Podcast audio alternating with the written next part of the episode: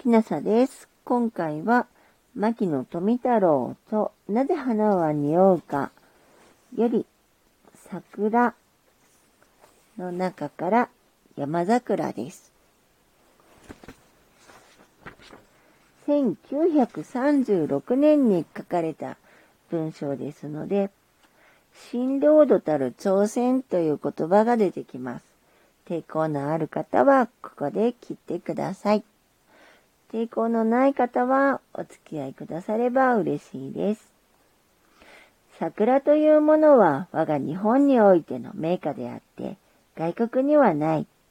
日本だけであるとよく言うのであるが、しかし、だんだんと世の学問が開けて、植物の研究が届いてくると、桜は我が国の特有なる植物ではなく、隣国の品にもある。また、新領土たる朝鮮にもある。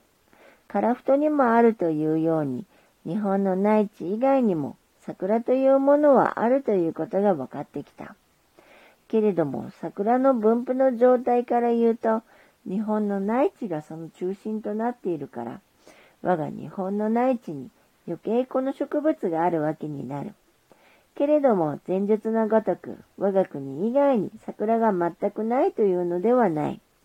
それゆえ、桜は単に我が国にのみ特産であると言われないことになってくる。右の次第であるから取り束ねて言ってみると、桜はアジア東部の植物であると、こういうことが言われるのである。アジア東部がその産区となっているのである。しかしてヨーロッパとかアメリカとかいう方にこの桜はちっともない。ただアジアの東部にあるばかりである。しかし桜が日本の国民性と関連しているというような問題になると、これは別であって、桜の散り具合が武士の生命を絡んずるところに似ている。朝日に似合う山桜が日本の国民性を代表している。こういう話になると植物以外であるから。このごときことは今私がここに申すお話の問題外になる。朝日に似合う山桜と読んだその山桜は日本の中央から始まってずっと西南北方一般に分布している。南の方は大隅の国、屋久島に及んでいる。故に桜の南の端は屋久島であると言ってよい。しかるにこの山桜の他になお一種違うところのものがある。それは私どもの方で大山桜と唱えている山桜のように野生している種類である。この大山桜は南は信州に始まり、日光地方を経て大内地方に及び、それより北海道に渡り、ついに樺太に及んでいる。つまり我が国の北半は、この桜が占領していると言ってよろしい。これに対して普通の山桜は、我が国の南半を占領しているということができる。東京ではこの大山桜はたくさんにない。上野の公園の帝室博物館の構内に、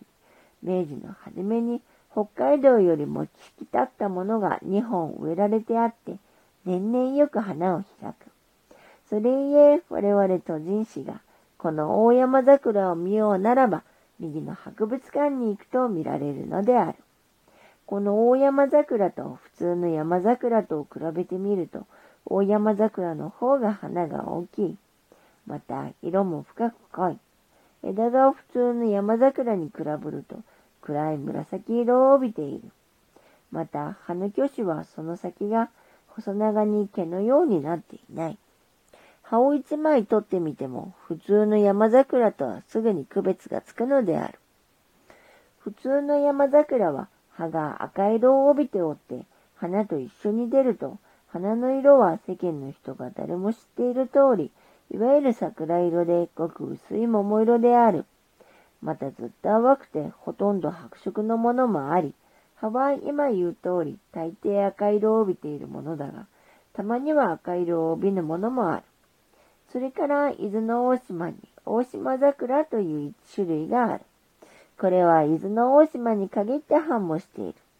それゆえに大島桜という名の起こるわけであるが、この桜の特色は非常に木が丈夫であって、その花の色はほとんど白色である。随分花が枝の上にたくさんつくけれども、どういうわけか、この桜は花があまり見栄えがない。しかし木が非常に丈夫であって、梅園などには平気に耐えられる性質を持っている。この桜は近年までは人がさほど注意しなかったところが、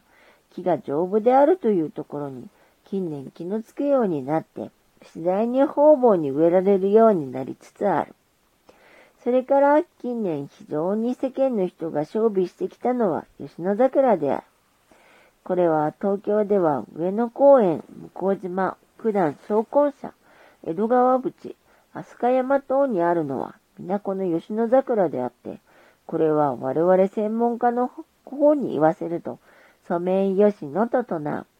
これはいずれの時代から起こって、いずれの人が培養したかということは、十分によくわからぬが、何でも徳川の末に染井の植木屋がこれを培養して、それが元となって方々に広まったというのが本当らしい。それゆえ植物学者の方では染井吉野と言っている。このは非常に花も余計美し、賑やかであるから、ガチという上から言えば山桜に劣るかもしれないが、農園という意点から言うと、都会の見物としてはこの桜が一番いいと思う。つまりこの染井を吉野桜と園芸家などが言っているのは、ただその名を美にしただけであって、木根大和の吉野に合う桜とはまるで種類が違う。故に吉野桜といえば大和の桜と同じように世間の人が思うだろう。けれどもそれは全く種類が違うのである。また、この染井吉野はその枝ぶりが横の方に広がる性質を持っている。山桜は斜めに上方に成長するが、染井吉野は枝が横に横にと伸びる傾きを持っているから、花が咲くと大変賑やかになる。それらよりして都会の植物として最も適当であると考える。桜の弱いの上から言うと、山桜は割合に長く弱いを保つけれども、染井吉野はようやく3、40年くらいである。30年も経つと上の方が枯れかかってきて、その木の姿も見にくくなり、ちょうど20年くらいのところが一番見頃であろう。それゆえにこの桜は時々植え替えるというような面倒な手数がある。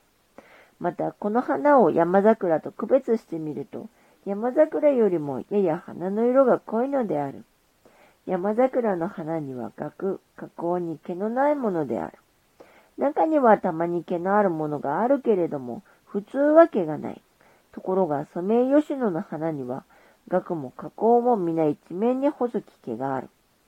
次に、八重桜である。この八重桜は種類はたくさんあって、このことを詳しくお話ししていることはできないが、園芸家などは種類がたくさんあるものであるから、種々の名を付けているけれども、普通は八重桜と言っておって、例の荒川の包みにある桜などは、大部分皆この種類に属するものである。